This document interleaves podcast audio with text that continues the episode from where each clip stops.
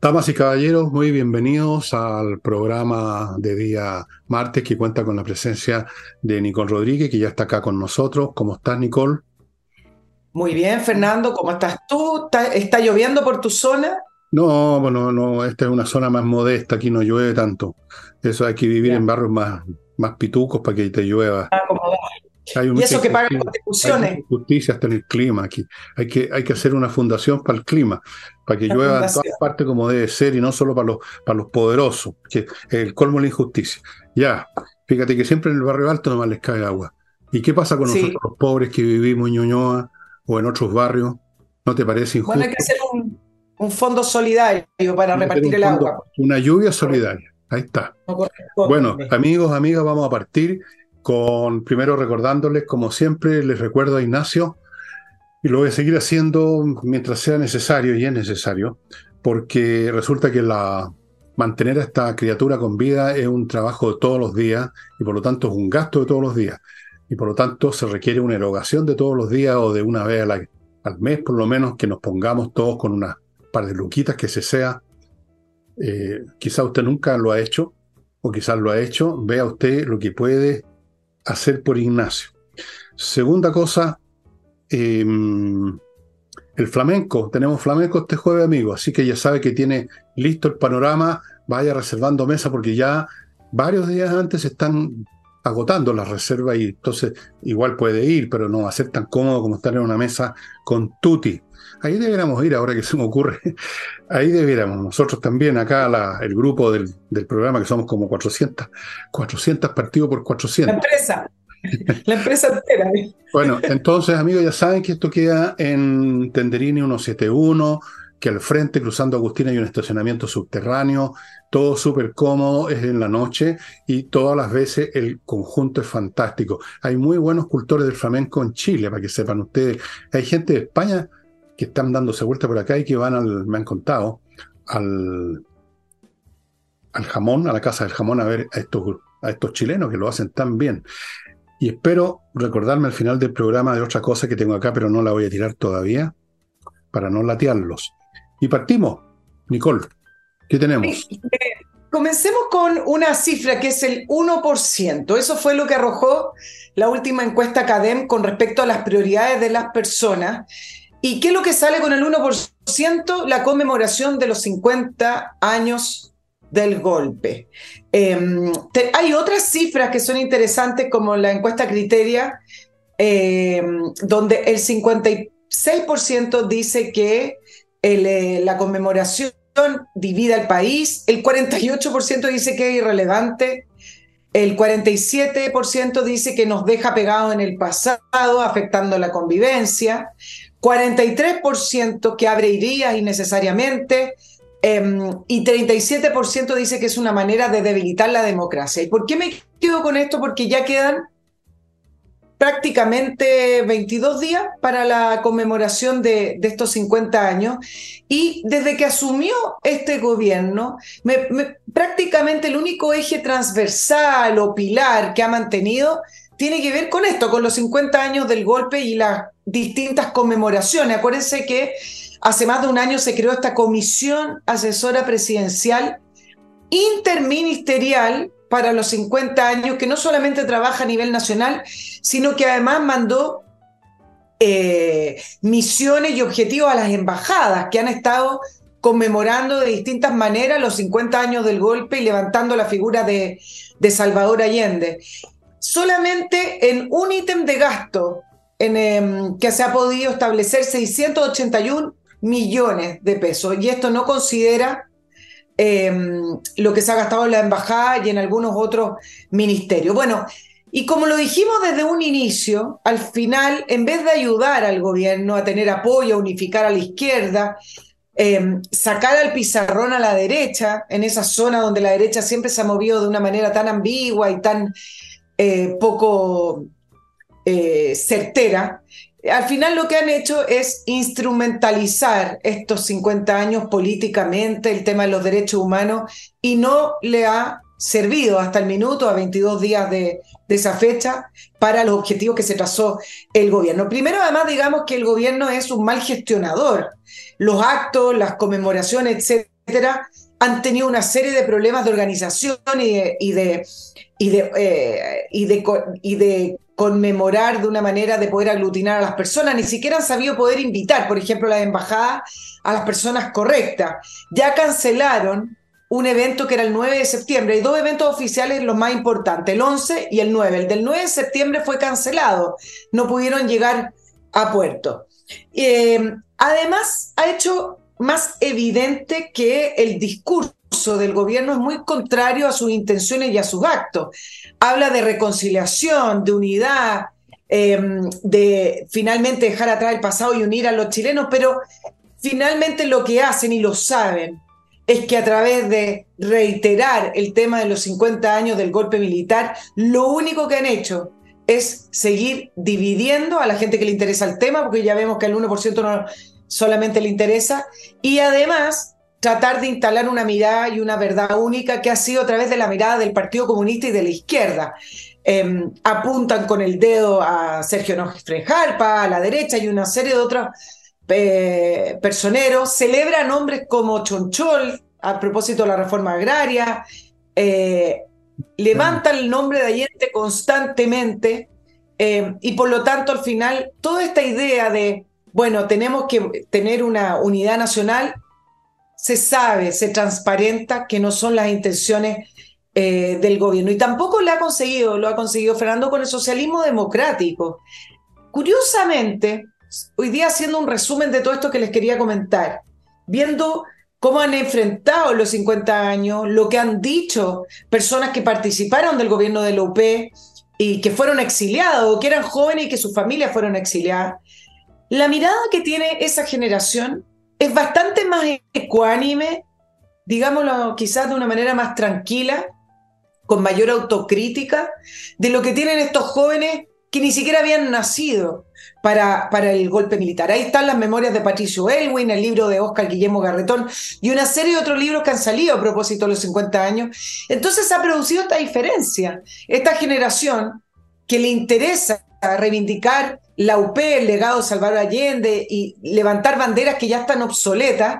Y uno revisa lo que habla la propia generación que lo vivió en carne propia y es muy distinta la mirada. Por ahí algunos han vuelto a su juventud, pero en general uno ve que estas generaciones que después volvieron a través de la concertación tienen una mirada bastante crítica de la violencia, de los movimientos y de las situaciones que llevaron al quiebre de la democracia. Y por el último tenemos el tema de la derecha, que han tratado de llevarlos al pizarrón constantemente, pensando en esa derecha más, lo voy a decir con todas sus letras, esa derecha más piñerista, de los cómplices pasivos, esa derecha culposa que quiere estar del lado de, de, del no y no del sí, de no verse para nada emparejado con el gobierno de Pinochet. Bueno, esa derecha no ha entrado en juego y prácticamente son los centros de estudio de derecha los que han hecho eh, varios actos vinculados a los 50 años, pero ya de una manera mucho más académica, mucho menos política de lo, de lo que esperaba el, el gobierno. Y así llegamos a que incluso hoy día el Partido Socialista, a través de la familia Allende, pidió que la ceremonia del 11 de septiembre por favor, sea una ceremonia más austera, sobria, una ceremonia más republicana, eh, con ese sentido crítico que algunas personas y grupos del socialismo democrático están pidiendo, con mayor reflexión.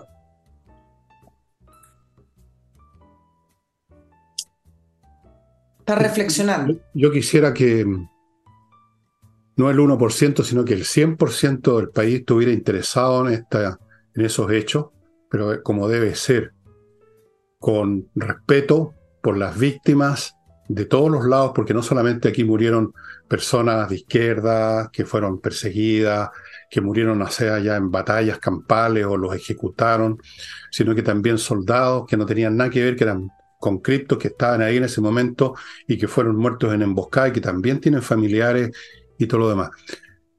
Yo respeto profundamente y entiendo la gente que perdió seres queridos, incluso seres queridos que quizás no conocieron, un abuelo, un padre, alguien que murió antes que ellos hubieran nacido. Yo entiendo todo eso, es natural.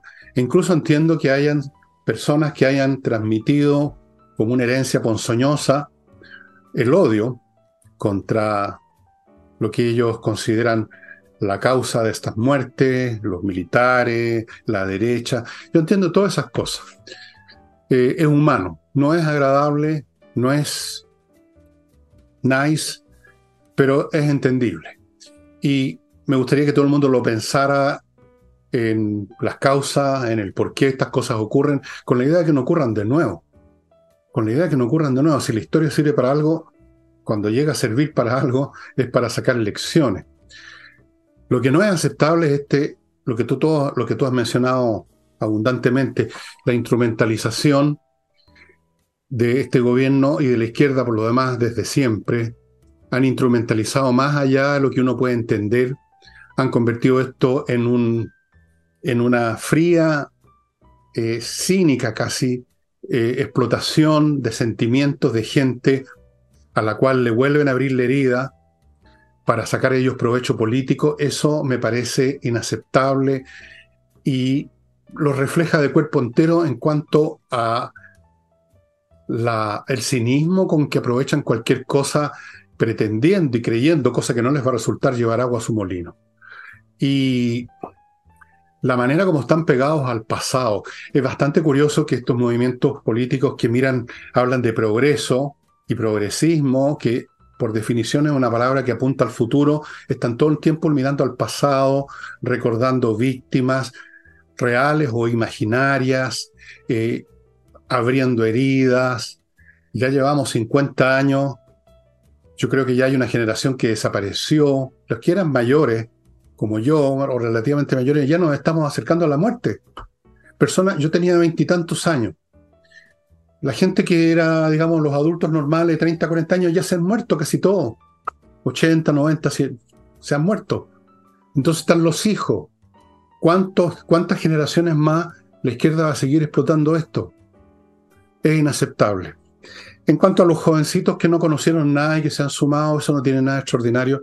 Los jovencitos se suman a cualquier causa gloriosa que se les pone por delante y la asumen porque los jóvenes andan buscando causas para arrancar del tedio, de la mediocridad, de las vidas chatas que ellos mismos desarrollan, porque no estudian, porque no hacen otras cosas, porque, por millones de razones, y especialmente es así con esta generación nueva que se crió viendo pantalla o yendo a las discotecas a embrutecerse con ruido a todo chancho, con la peor música del mundo a todo chancho. Bueno, es una, es una generación bastante dañada cerebralmente, diríamos así, que no es tan raro pero ver políticos ya un poco mayores que uno esperaría que tuvieran algún alfabetismo, que siguen y siguen y siguen explotando fríamente, descaradamente, lo que es una cuestión respetable en las víctimas, en los familiares de las víctimas, me parece absolutamente inaceptable. Y yo creo que si hay un castigo de Dios, en este caso, como decía mi abuela, que había un castigo de Dios, el castigo de Dios va a ser, y yo creo que ya se ve venir, que va a ser un fracaso esta conmemoración. Un fracaso completo por los datos que tú das del apoyo de la gente. La gente no quiere saber más de esto, de la manera como lo plantea la izquierda y el gobierno.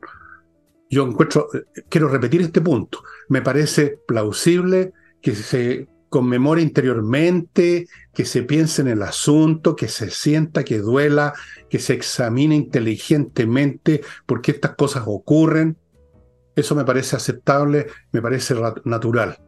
La otra, la explotación, me parece vergonzoso, me parece retrógrado, me parece cínico, me parece descarado y va a ser un fracaso. Claro, tú tuviste en un punto, Fernando, lo voy a, lo voy a tratar desde ahí. Eh, ¿desde dónde se puede eh, mencionar que va a ser un fracaso? Porque ya hemos pasado los 30 años, ya pasamos los 40 años, eh, el presidente Piñera con, con hartas críticas, ¿ah? le puso un sello a los 40 años con el, tema de los cómplices pasivos, en otras conmemoraciones de los 30, los 20 fue el nunca más y así sucesivamente. Ricardo Lago, memoria, eh, verdad y memoria, bueno, una serie de... Hemos pasado por varias conmemoraciones. Entonces, ¿desde qué punto de vista uno puede decir un fracaso? Es un fracaso desde el punto de vista que este gobierno pretendía o pretendió hacer de los 50 años del golpe un hito de su gobierno, un sello de su gobierno. Y desde ahí ya partimos mal.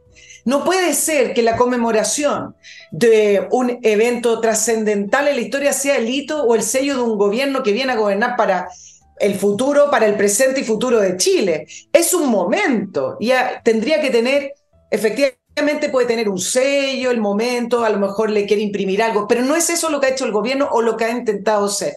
Desde ese punto de vista, claro que va a ser un fracaso porque ya lo está haciendo. y creo que también ahí yo recojo lo que tú decías, lo refleja en cuerpo entero. ¿Y sabes por qué? Porque al final eh, lo que ha intentado hacer ha terminado por reflejar y demostrar en este universo político que se mueve el presidente Boric y prácticamente el Frente Amplio en esta ambigüedad en el que llaman a la unión, pero a la vez apuntan con el dedo para dividir, en el que dicen que este es una, un hecho en el que tenemos todos que reflexionar, pero a la vez no permiten reflexionar porque quieren instalar una verdad oficial. ¿Y qué lo que ha terminado ocurriendo? Es que se está instalando y ya se instaló la verdad que quiere imprimirle el Partido Comunista con la salida de Patricio Fernández, con la salida de Jaime de Aguirre. Mira lo que pasó. El eh, Partido Comunista ya eh, elaboró un documento que ha estado circulando entre ellos y es parte del, gobierno, eh, que es primero reivindicar el gobierno de Salvador, Allende, la UP, y la figura de Salvador Allende, instalando el 11 de septiembre como que las Fuerzas Armadas, gracias a la ayuda externa, principalmente de Estados Unidos, por una circunstancia de la vía, interrumpieron el gobierno de Salvador Allende. Entonces, ¿cuáles son las ideas fuerzas de este documento del Partido Comunista? Que el golpe fue una conspiración cívico-militar, el negacionismo actual es condenable y, no lo voy a leer entero, pero voy a decir lo último, la neutralidad vulnera la realidad de lo que fue el gobierno de Lupe y de Allende. Entonces, termina por caer finalmente eh, o sea, termina por imponerse solamente la visión de la izquierda del Partido Comunista y toda esta ambigüedad del presidente Boric y esa idea de poner un sello se diluye. Bueno, mira, eh, todos los credos y las religiones políticas o, religiones metafísicas, llamémoslas, eh, siempre han concebido la unidad como unirse con ellos. No, no, no lo ven como una unidad cívica, llamémoslo así, que, supone que personas distintas encuentran terrenos comunes. Esa sería la unidad sana, natural. Tú piensas de una manera, yo pienso de otra, pero tenemos territorios comunes. Por ejemplo, somos todos chilenos, queremos proteger la integridad de nuestro país, queremos esto, queremos lo demás, queremos una buena educación. Terrenos medios, o convivamos, digamos, en forma pacífica, dirrimamos nuestras cosas en votaciones. Eso es una unidad natural. Pero un credo religioso político ve la unidad como que todos se sumen a ello, se sumen a su doctrina, porque ellos parten de la base que esa es la, esa es la verdad revelada. ¿Cómo, ¿Cómo tú podrías traicionar la verdad revelada? Pues Nicole. Tú no puedes llegar a acuerdos con la verdad revelada, tú puedes llegar a acuerdos en cuestiones prácticas. Entendámonos en una urna electoral, quién gana más votos. Pero cuando tú tienes una verdad revelada, tú tienes que simplemente sumarte o eres un hereje, un apóstata, un pagano y hay que destruirte. Así es que esa es la unidad, como eso, eso es lo que ellos entienden. La unidad, o sea, tenemos que rendirnos ante la idea del Partido Comunista, tenemos que perseguir a los que escriban un libro sobre el 11 de septiembre que nos siga las líneas del Partido Comunista, tenemos que llevarlos presos, tenemos que castigarlo, tenemos que funarlo, tenemos que joderlo. Es el Partido Comunista, es un credo religioso como los talibanes, como los extremistas musulmanes, lo mismo. Es lo mismo, es la misma unidad siempre, es la unidad de las hormigas haciendo exactamente lo mismo en el hormiguero. No hay otro sentimiento de unidad para los, los credos de, de esta naturaleza. Ahora, amigos, antes de continuar, vamos a mi primer bloque.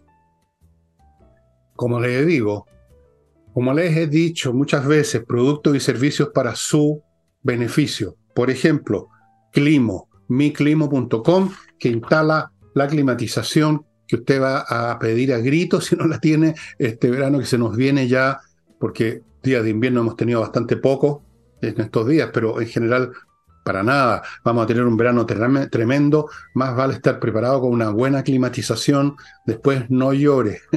Continúo con Kame ERP, software financiero, administrativo y contable para empresas de todos los tamaños y rubros, una, un software es una inteligencia artificial a esta altura que se hace cargo de todos estos elementos para que a usted no se le vaya, no se le pase colado a los clientes que deben, no cometa errores en la facturación electrónica, no tenga problemas con los stocks de productos, con, los con el procesamiento de las remuneraciones, las cotizaciones, todo, todo, todo, todo, todo, todo. Amigos, pónganse en contacto con Kame ERP y maneje mucho mejor su empresa. Continúo con esta gran oportunidad para inversionistas que quieran montar un hotel boutique que se están poniendo muy de moda en Chile también, hace rato que en Europa y en Estados Unidos existen, y para eso está la Casona del Valle de Polpaico, una sucesión familiar que vende esta casona de campo ubicada a unos 50 kilómetros de Santiago por la vía, por la ruta 5, 15 hectáreas de terreno, 1.400 metros construido, cuadrado de la casa, nueve habitaciones con baño privado cada una, amplios espacios comunes. Fantástico. El paraje es muy bonito, son 15 hectáreas, hay de todo. Esto, como les digo, para los que quieran dirigir un negocio a base de hoteles de boutique, también puede servir como una residencia, una casa de reposo para viejos que ya quieren retirarse del, del mundo, del mundanal ruido, pero hacerlo en estilo, como dicen los gringos. Todo eso son posibilidades de inversión. Póngase en contacto con la familia, que ha sido la única poseedora de esta casa por años. Continúo con el software de Edifito para la administración integral de edificios.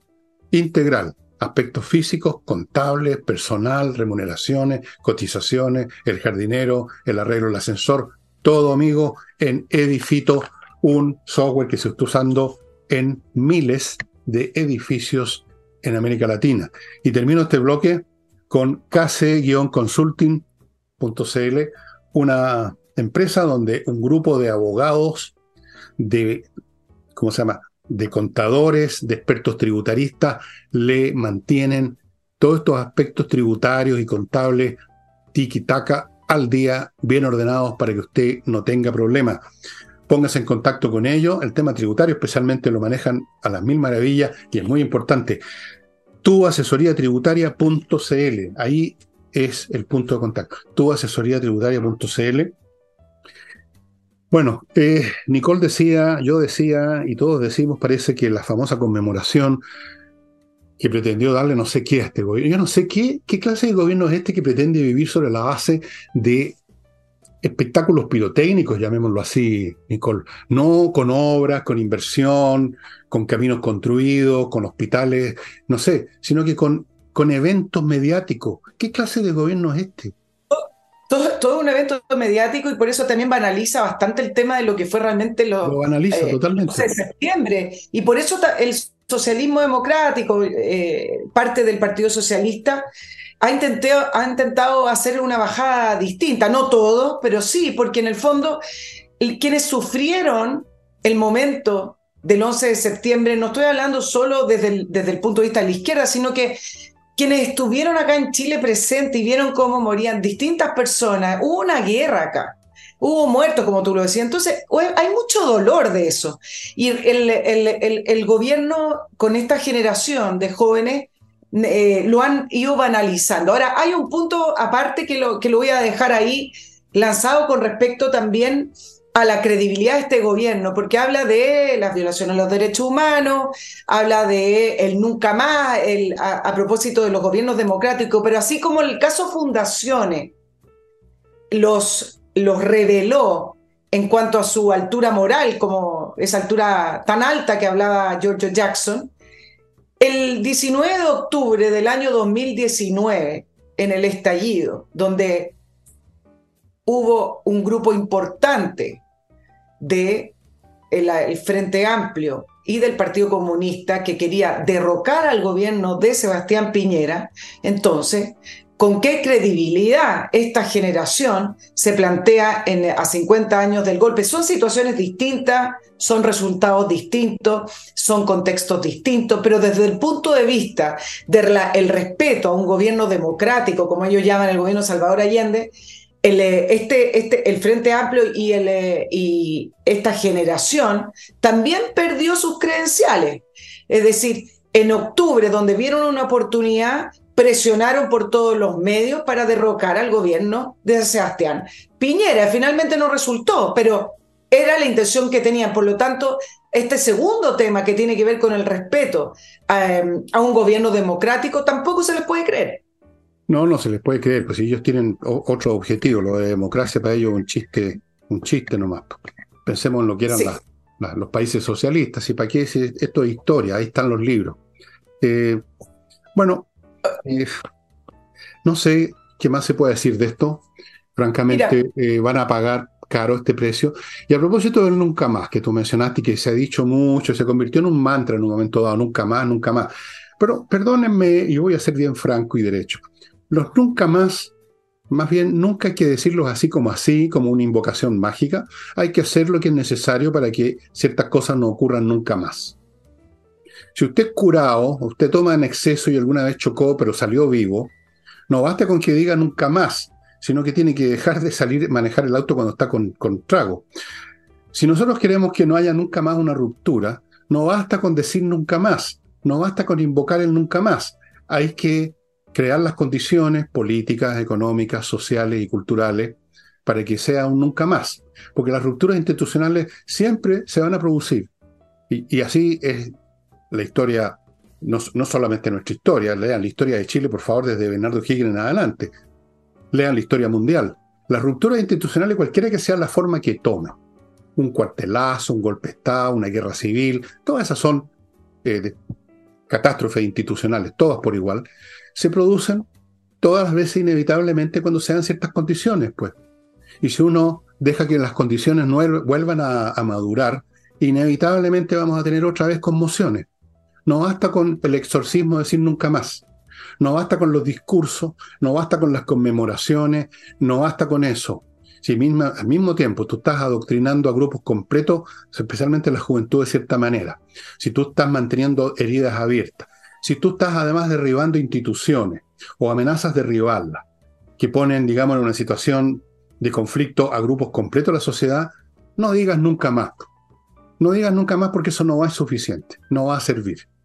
Yo no digo aquí que viene otro golpe militar.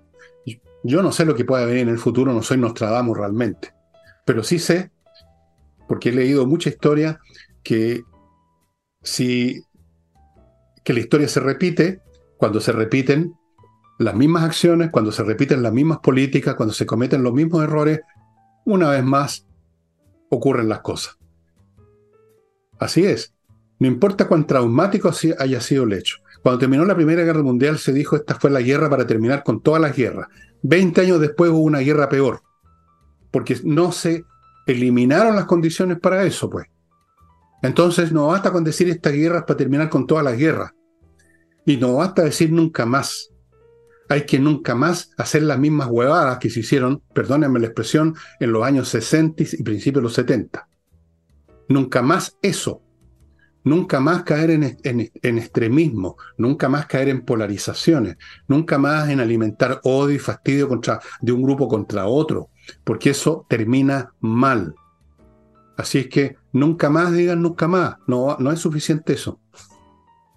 No, claro que no es suficiente. Y a propósito de los 50 años y de las verdades oficiales, em, me, escribieron eh, vía Twitter, Fernando, y también al mail del programa, varios médicos que por favor me, dijo, me, pidieron que hablara de este tema. Bueno, el viernes la Corte Suprema ratificó que el expresidente Eduardo Frei Montalva no fue asesinado y que los seis condenados por el juez Madrid son finalmente inocentes. Cuatro de ellos ya están eh, fallecidos. ¿ah? Lo que dice finalmente la, la sentencia es que el expresidente falleció por complicaciones médicas. Fueron 19 años de juicio, de investigación y además lo, el fallo de la Corte Suprema.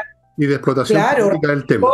Así fue, ratificó la, Corte Suprema lo que expresaron también en distintas oportunidades los peritos de comunidades científicas nacionales y extranjeras, con comisiones de Canadá, de Estados Unidos, etcétera. Bueno, en una entrevista a la ex ministra Mariana Elwin, de la democracia cristiana, pero ella renunció a la democracia cristiana, dice que no cree que se haya, que haya, que la familia Frey haya tenido la intención de usar el caso políticamente, no solamente la familia Frey, sino que parte de la democracia cristiana, que en el fondo no fue el afán de la familia.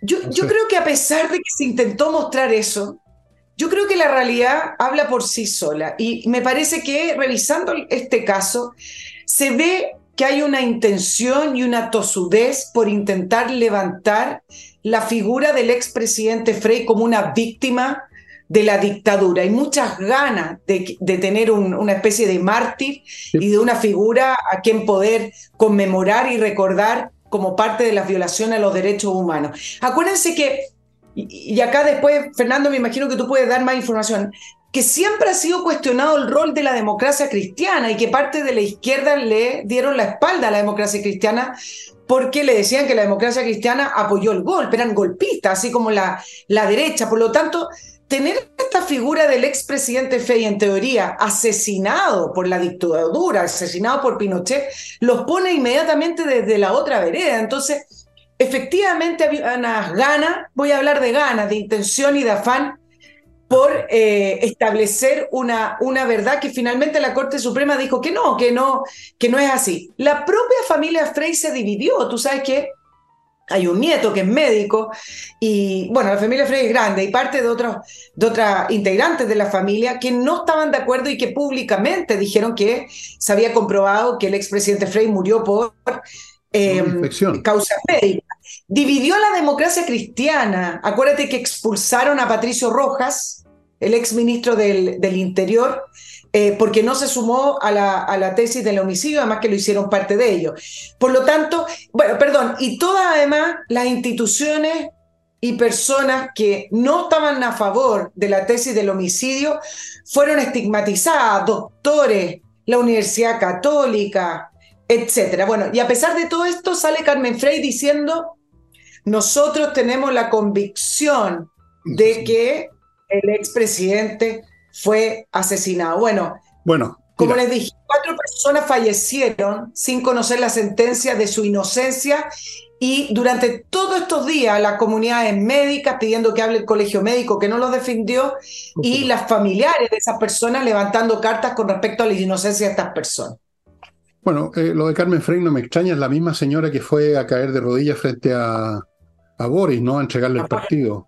Eh, se, convirtió en un interés creado el, asignar la muerte de don Eduardo Frey a una, conspiración maligna. Se convirtió en un negocio y ahí tenemos una vez más la típica postura de la izquierda eh, fabricando mártires cuando no los hay en realidad, porque viven de eso Tal vez la democracia cristiana que se sentía pecadora porque efectivamente fue eh, uno de, los partidos que dijo sí, el gobierno de Salvador Allende ha roto la, la, institucionalidad y le dio por lo tanto la luz verde al golpe militar. Esa es la realidad. Entonces quizás quisieron comprarse, pagar su culpa eh, facilitando un nuevo mártir a la izquierda. Y se convirtieron entonces, eh, ya digamos, hicieron, como dijéramos, eh, espiaron, espiaron su pecado y pudieron ahora ser acogidos por la oposición, por la izquierda en ese tiempo. Ahora, bueno, yo no sé, la democracia cristiana se murió, así que ya no vale la pena pensar en ella. Voy a otro bloque, amigos, porque el tiempo se está acercando, se nos va, pero muy rápido. Edisur les cuenta dos cosas. Uno, que hay un montón de libros muy interesantes en compañía 1025. Dos, que gracias al punceteo que inicié yo y que luego fue afortunadamente eh, fue acogido por la gente de la, de la editorial Edisur. Pronto, en algún momento, en un mes o en dos quizás, salvo que haya algún problema, van a tener disponibles Parasitismo y su versión en América Latina del gran sociólogo polaco Stanislaw Andrzejewski, que fue para mí una revelación cuando lo leí, cuando tenía 17 años. En esa época, en la universidad, lo único que hacían todos los gannápiros era leer a los neomarxistas, al carbónico, que brotaban en América Latina, levantaban una piedra y aparecían 10 sociólogos neomarxistas. Eso les quería contar. Continúo con autowall.cl. la empresa que va a su casa a dejarle la carrocería a su automóvil como nueva en un día. Nadie más hace eso. Autowolf.cl. Continúo con kmmillas.cl, donde usted puede vender las millas acumuladas por sus vuelos antes que desaparezcan en la nada y pagan bien. Se lo doy garantizado. kmmillas.cl. Y termino, se me olvidó sacarla y la tengo atrás, tendría que pararme un lío. Las linternas de Torch. No les voy a mostrar de nuevo la que tengo en el bolsillo porque mm, no, tengo unas ahí en el mueble. ¿Ven este mueble que está aquí? Ahí tengo una pila de linternas, les he mostrado varias. Son fantásticas, amigos míos. La luz potente, resistente a los golpes, resistente al agua. Se cargan enchufándola a la, a la corriente, al enchufe o al computador. O sea, no hay nada igual en Chile. Una antorcha de una antorcha, bueno, está bien, es ¿eh? una antorcha eléctrica, digamos, una linterna. Torch. Torch. Mañana sin falta les muestro de nuevo, les voy a mostrar varias para que para, sacarme el pillo. Y ahora. Oye, hay un punto de lo. vamos a tener que ir más rápido porque me van quedando bastantes cosas acá. Bueno, dale, entonces no alcanzo. Vamos, vamos con otro tema, si te parece, porque yo no sé si lo de Frey da para más. Esta es una historia sí, Da más porque me falta un punto.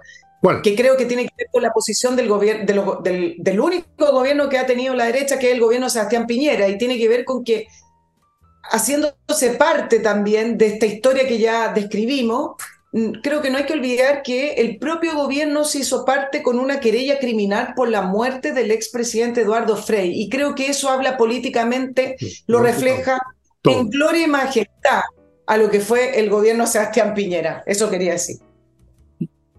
No podías haberlo dicho mejor.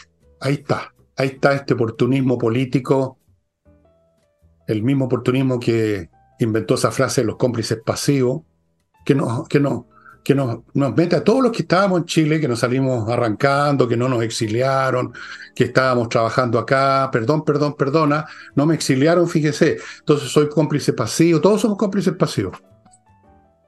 Con ese concepto, porque ¿qué es eso de cómplice pasivo? Cuando uno es cómplice, es cómplice, pues. No existe el cómplice pasivo, eso es una estupidez lógica nomás. Perdone, Sebastián, pero me parece a mí.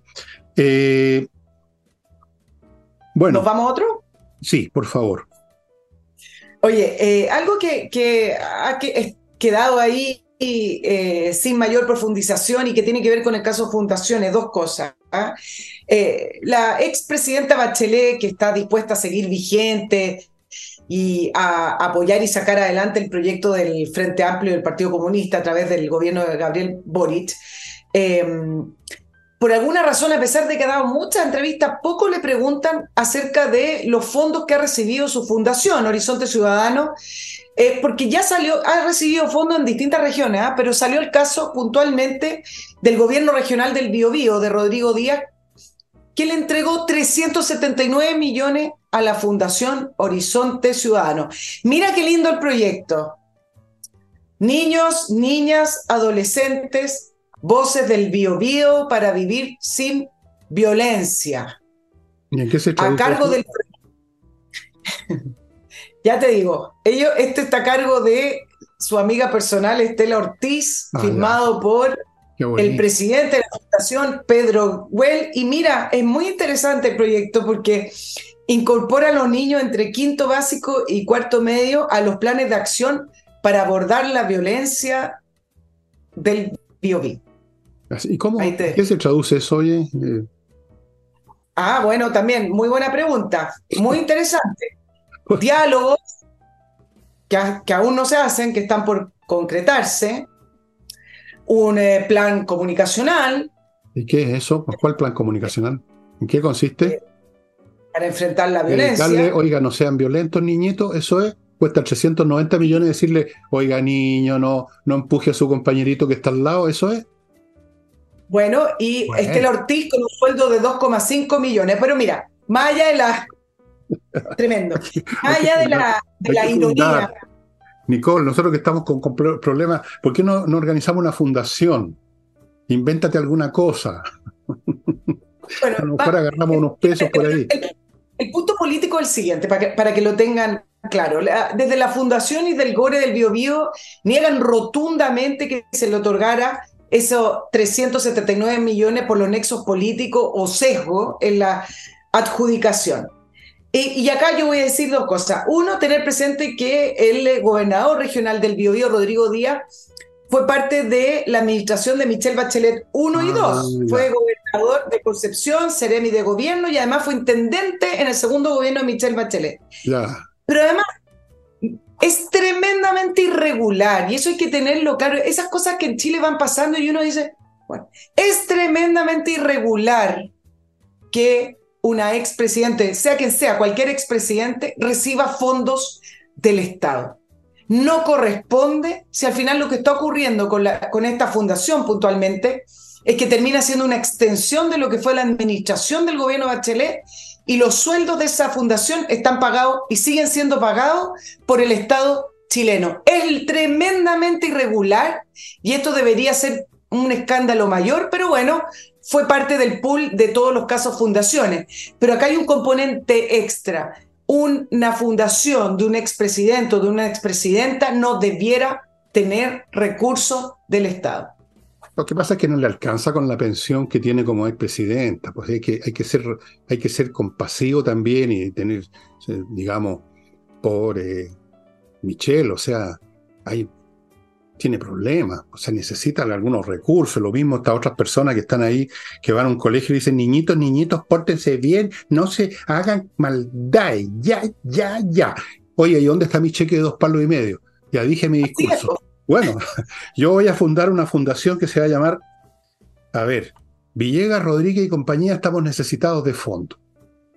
Los interesados les podemos decir algo así por un celular, hola, ¿cómo están? Y, ya, no sé. Bueno, voy a mi próximo bloque. No, no, el asunto, el asunto no, no tiene remedio. Eh, esta gente simplemente no tienen, no tienen escrúpulos, Nicole, no tienen moral, son, son frescos y raja, que digamos las cosas por su nombre. Esto es una frescura y raja.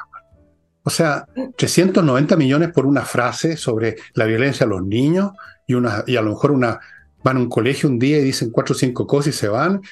No, córtenla. Córtenla. Corten. Sigo con patriciastocker.com.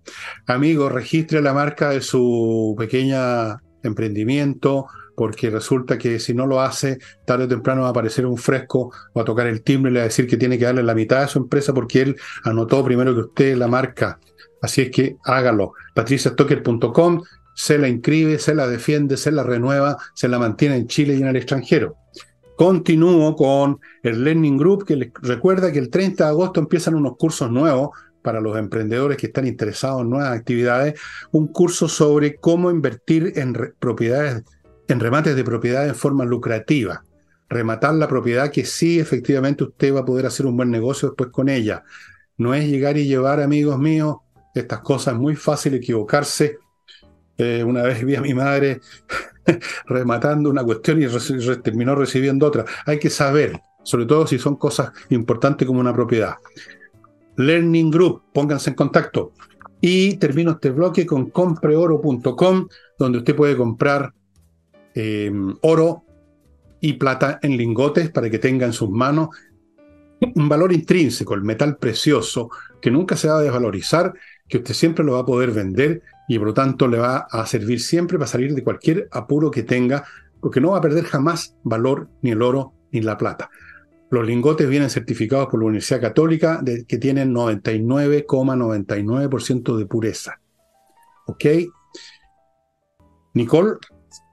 Sí, que quiero terminar con el, quiero terminar con este tema para decir que algunas cosas políticas, porque el tema de los expresidentes en Chile se está convirtiendo en, en, un problema enquistado en el Estado. Cuando murió, o sea, cuando salió don Patricio Elwin de la presidencia, hubo un tema ahí abierto de decir, bueno, ¿qué es lo que hace un expresidente cuando sale? No puede trabajar directamente en el mundo privado, etcétera, y se decidió darle una dieta similar a lo que tienen los parlamentarios.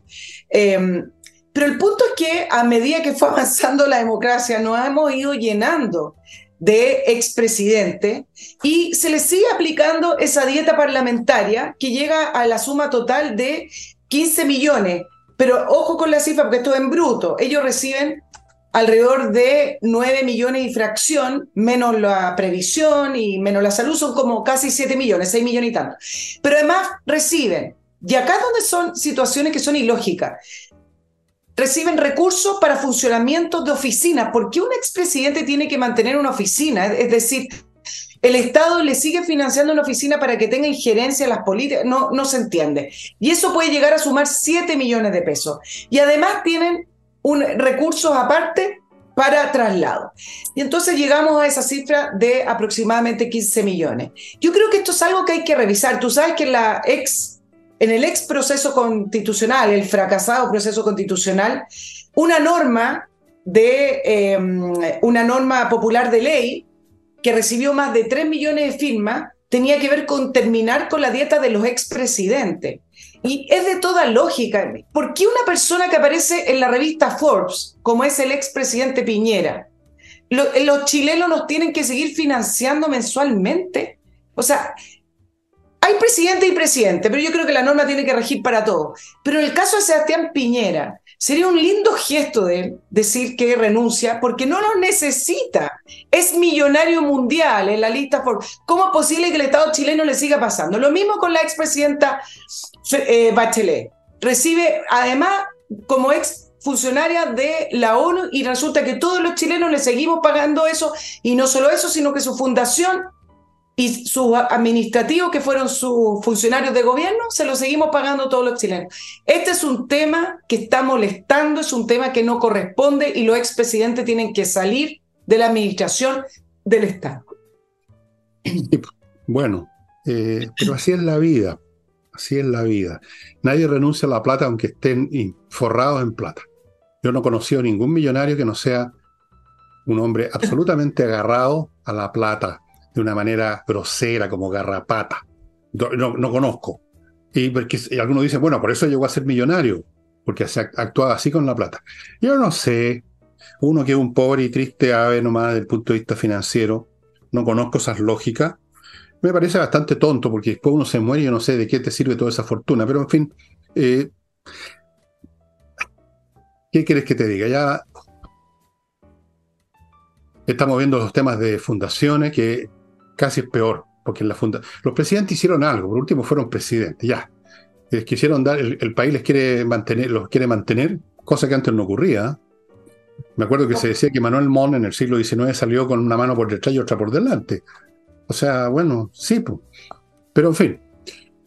Eh, el tema es de la gente que no hace nada, ni siquiera han sido presidentes cuatro años, seis años y, y, se, y se llenan los bolsillos con plata con estos proyectos y cosas porque no es solo la señora Bachelet la que está recibiendo esa plata, ¿no? Ella debe estar distribuyendo entre su círculo íntimo, toda esta señora y caballeros, todos revolucionarios, que van una vez al mes a decirle a los niñitos, pórtense bien, pórtense bien, niñitos.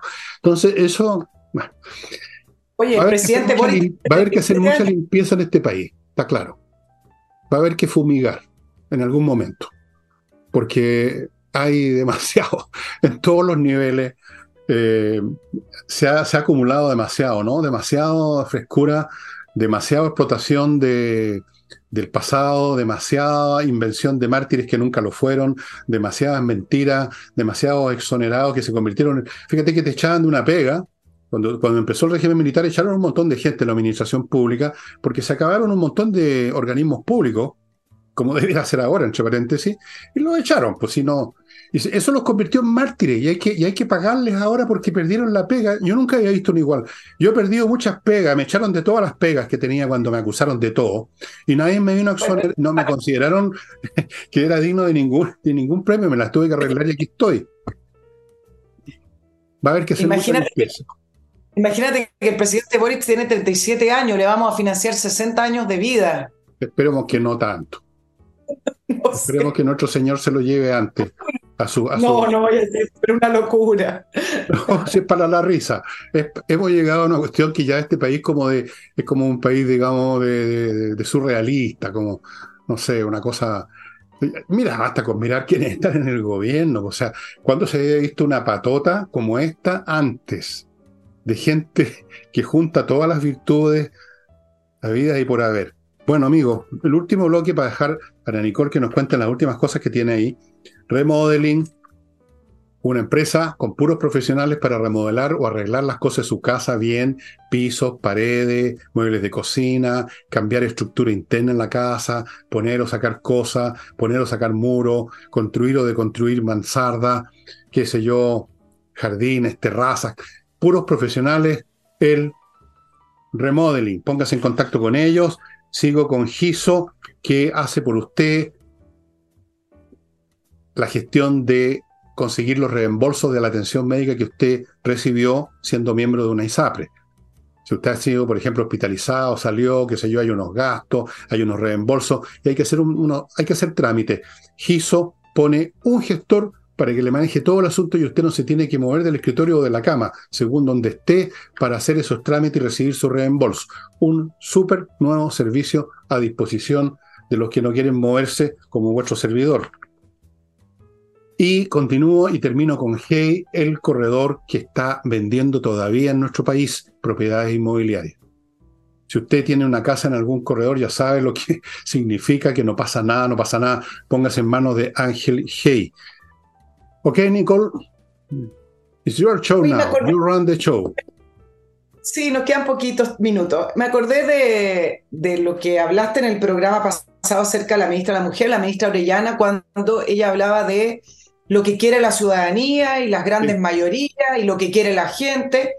Súper interesante es esas palabras, no solo de ella, la ministra Toá, la ministra Vallejo está todo el tiempo repitiendo lo que quiere la gente.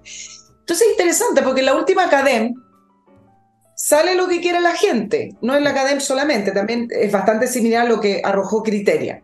48% seguridad, 41% eliminar la lista de espera, es decir, salud, y el 34% pensiones. Y acá me quedo con el tema pensiones, porque en esto puntualmente 52% quiere que el 6% vaya a su cuenta individual, solamente un 12% apoya un, un, fondo solidario. ¿Y por qué hago esto de la... De, la, de los que apoyan el fondo solidario son los que no han cotizado. Exacto, o los que no han trabajado, o, los que tienen esas lagunas, o lo que sea. Y me acordé por la gira que hizo el, ministro Marcel y la ministra del Trabajo, la ministra Jara, al sur. ¿Te acuerdas? La semana pasada estuvieron un tren en este show mediático de la reforma de pensiones del pacto fiscal, un tren al sur, donde además hicieron charlas, por ejemplo, a la Universidad del Bio, Bio pero se filtraron esas charlas. Entonces, cuando uno escucha lo que dicen, uno ahí se ve el, la manera antojadiza en que se presenta el tema, por ejemplo, de la reforma de pensiones. Primero que la ministra Jara sinceró que del 6% que están proponiendo, solo un 2% de ellos están dispuestos a que se vaya una cuenta individual. Eh, habló del fin de las AFP, etc. Em, y resulta que eh, después de todo este tren al sur con el ministro Marcel, es que salen estas encuestas donde no lograron subir la aprobación y no lo van a lograr.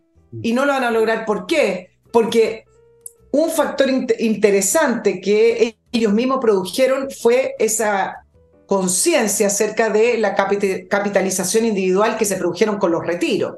Y dos, porque este Estado, o este gobierno, digamos, pero este Estado representado con este gobierno no da garantías de que vayan a administrar bien ese dinero. Por lo tanto, su tren al sur y esa charla en la Universidad de Biobío, que eran con puros partidarios, ¿ah? incluso la gente que hacía preguntas decía, bueno, nosotros que somos de izquierda, eran solo partidarios que aplaudían a la ministra Jara, no, no dio resultado. Pero además está el elemento mentira, y acá eh, me parece grave, porque le preguntan a la ministra Vallejo acerca de el proyecto de reforma de pensiones y dice, bueno, es hora de que aporte el empleador, nosotros lo único que queremos agregar es un nuevo aporte y ese es el aporte del empleador. El empleador ya aporta. Del 10% que se cotiza se saca de el, eh, del sueldo bruto del trabajo. Entonces, están mintiendo cuando dicen que el empleador no, no aporta. Lo que pasa, claro, de repente si se ponen desde, desde, desde otra mirada dirán, no, es que eso lo aporta el trabajador. No, si es lo mismo. Entonces empiezan a tergiversar el sistema y desinforman, a propósito de la ministra de la desinformación, para intentar encauzar una reforma que no tiene aprobación de las mayorías. Se lo, como dice la eso les importa un huevo. ¿Cuántas veces lo hemos dicho? Que ellos quieren cumplir con su programa, ellos quieren construir el país que creen que tiene que construirse. Ellos creen que hay que demoler el sistema capitalista, creen que hay que echar abajo el modelo neoliberal, las AFP, la ISAPRE. Eso creen. La señora Jara es comunista, creen eso. Y están dispuestos a todo, a mentir, a decir estupideces, a, de repente decir otra cosa para engañar por un rato a unos que se dejan engañar todo el tiempo, que en la derecha, los RN, los UDI, todos esos tipos que hablan de la vocación por el diálogo, como el señor Charpe, que cree todavía en la vocación, tiene vocación por el diálogo. O sea, tiene vocación porque lo pasen por el forro de los pantalones, el señor Charpe. Y quiere que la próxima dirigencia de RN sea por, el, sea por el estilo. Y en una de esas va a ser por el estilo, no sabemos. Eh, sí. Esto, esto, no, yo no sé qué más vuelta darle. Esta, esta gente no, eh, son lo que son, tienen su credo y van a hacer todo lo necesario. Y en algún momento yo creo que ya están empezando a entrar por ese camino, van a llegar a, a los resquicios legales y ahí están entrando en un terreno minado y van a ser víctimas de su propia, de su propio, de, de sus propios desafueros, porque están perdiendo la cabeza, Nicole. O sea, este gobierno desde un principio se ha disparado ellos mismos al pie, lo han hecho todo mal. Se han, ¿Eso cómo lo llaman? Los errores no forzados, esa expresión que usan los periodistas deportivos. Bueno, pero están cometiendo errores no forzados o forzados quizás por su impotencia, por su ignorancia y por su falta de intelecto. Van a terminar muy mal. Van a terminar muy mal. Están preparando el nuevo catálogo de víctimas, supongo, que se va a crear en 40, 50 años más. La nueva lista de mártires tengan cuidado, señores de izquierda. Eh, no se equivoquen. No, no se puede estirar la cuerda tanto. Llega un momento en que se rompe el elástico. Y el país ya les dijo que no. Y se los ha dicho en todas las encuestas, se lo ha dicho en todas las votaciones. Y ahí a la señora Jara diciendo lo mismo, he ahí a Boris diciendo lo mismo. No van a cambiar nunca. Hay que sacarlo. Tenemos un año y medio para eso. Y ya empezar a sacarlo en las próximas elecciones. ¿Cuándo son el próximo año, no? Elecciones municipales.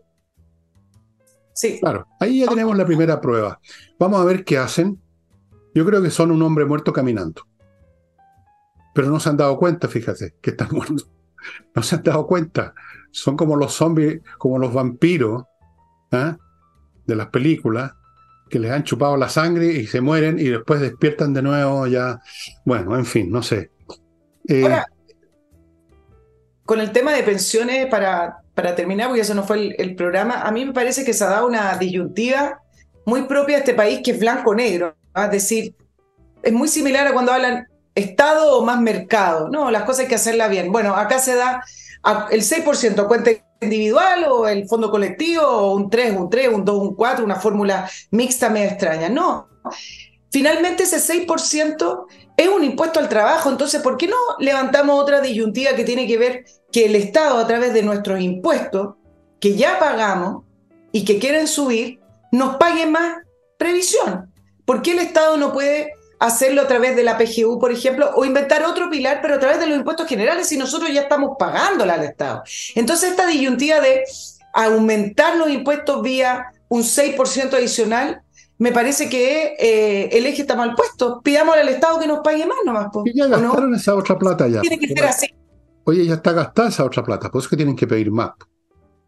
¿Cuántos ministerios se han creado desde Bachelet adelante nuevos? Como cinco o seis, que hacen miles y miles de burócratas ganando sueldos cada vez mejores. Bueno, se gasta la plata, entonces como se les acaba tienen que pedir más para nuevos servicios, supuestamente que tampoco tampoco son servicios. Si se implementara el plan que tú dices, tampoco serviría, Nicole. De algún modo esa plata iría a dar a los bolsillos de las fundaciones, de los burócratas, de los políticos, de la señora Bachelet y su amiga, de todo ese mundo. Y entonces habría que pedir de nuevo, y es el cuento nunca acabar, es el cuento nunca acabar con los impuestos.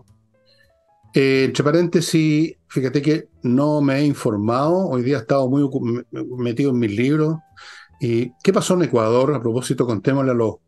¿Quién ganó? ¿O todavía no se sabe? No, van a segunda vuelta, ¿no? Vamos a dejar eh, noticia en desarrollo porque va a segunda vuelta. ya, ok, perfecto. Ahí vamos a ver qué pasa en Ecuador, donde ya eh, han llegado a un nivel que espero que en Chile, antes que lleguemos a ese nivel, hayamos terminado con, con la situación que tenemos ahora en Chile, porque vamos derechito para allá. Derechito. Bueno, amigos, ahora sí que se nos acabó el tiempo. Pero el jueves, sin falta, está Nicole nuevamente para darle a este programa alguna apariencia de programa de verdad, noticioso, cosa que yo no lo hago, por supuesto. Hoy día he estado especialmente ido porque estoy con la mente en otra parte, me van a perdonar. Estoy, con otros asuntos. Em, eso. Así es que nos vemos mañana. Mañana voy a estar en 100%, créanme. Hoy día estaba al 20% nomás. Ya está. Chao, chao. Chao, que estén bien.